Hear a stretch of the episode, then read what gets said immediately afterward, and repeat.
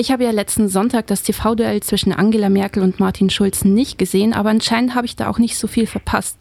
Die Bundestagswahl steht an am 24. September und vielleicht kennt ihr das auch, wenn ihr mit Freunden über die Wahl redet, gibt es dann auch immer jemanden, der sagt, ja, eigentlich gehe ich jetzt nicht wählen. Oder vielleicht seid ihr auch selber, die, selber diese Person. Und wenn man dann fragt, ja, warum, heißt es oft, ich finde die Parteien eigentlich alle gleich doof. Die Reaktion darauf ist meistens ja, jeder Nichtwähler gibt aber den Rechten seine Stimme. Aber kann Nichtwählen vielleicht auch ein Ausdruck von Protest sein oder interessiert das da oben eh niemanden? Diese Fragen kann uns der Politikwissenschaftler Professor Niedermeyer vom Otto-Suhr-Institut der FU Berlin beantworten.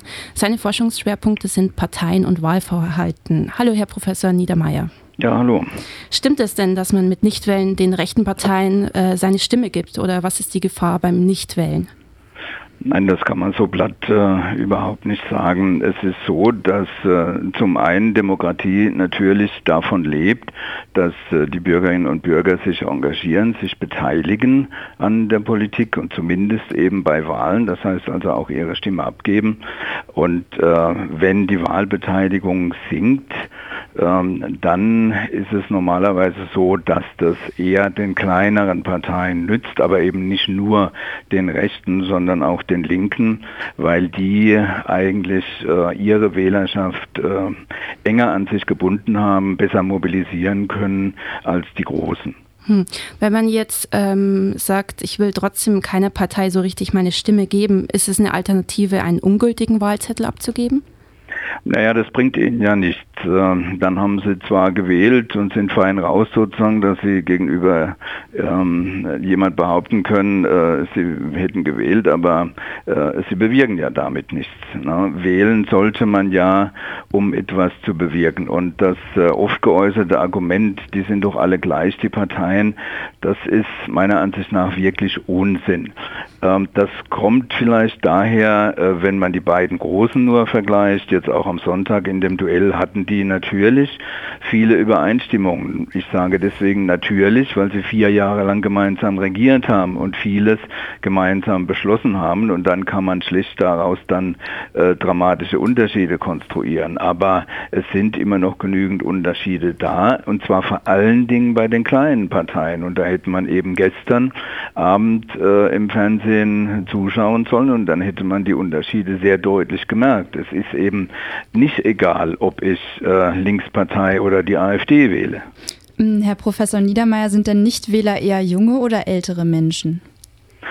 Also es ist so, dass wir über alle Wahlebenen hinweg, also Landtags-, Bundestagswahl, Europawahlen, immer die gleiche äh, Kurve haben äh, mit, dem, mit der Beziehung zwischen Wahlbeteiligung und Alter.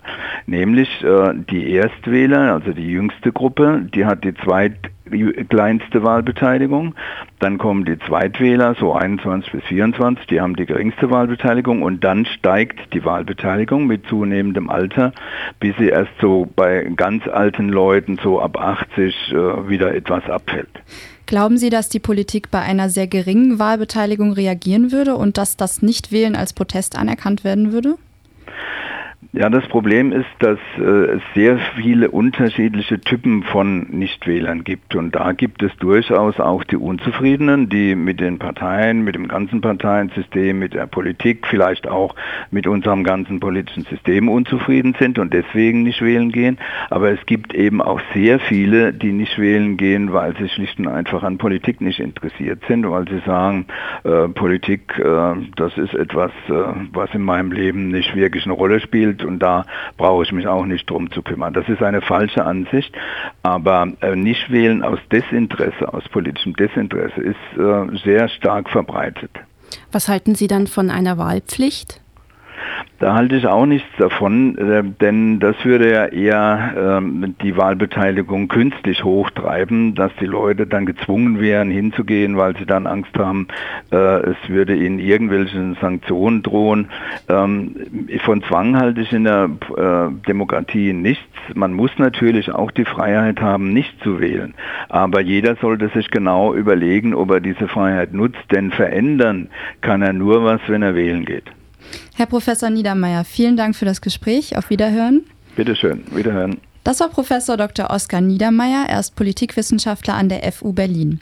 Und eins steht fest, nicht wählen zu gehen, weil ihr nicht wisst, wofür die Parteien stehen, das ist kein ausreichender Grund. Falls ihr das Bedürfnis habt, euch noch weiter zu informieren, hilft euch Couch FM in Kooperation mit Xenon TV weiter. Am 8. September diskutieren wir mit den Vertretern der Jugendparteien über die Themen Flüchtlingspolitik, soziale Gerechtigkeit und Datenschutz.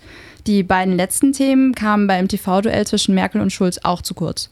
Es gibt also noch Redebedarf. Schaltet ein, wählerisch am 8. September, 17 Uhr bei Alex Berlin im TV und im Radio auf 91.0.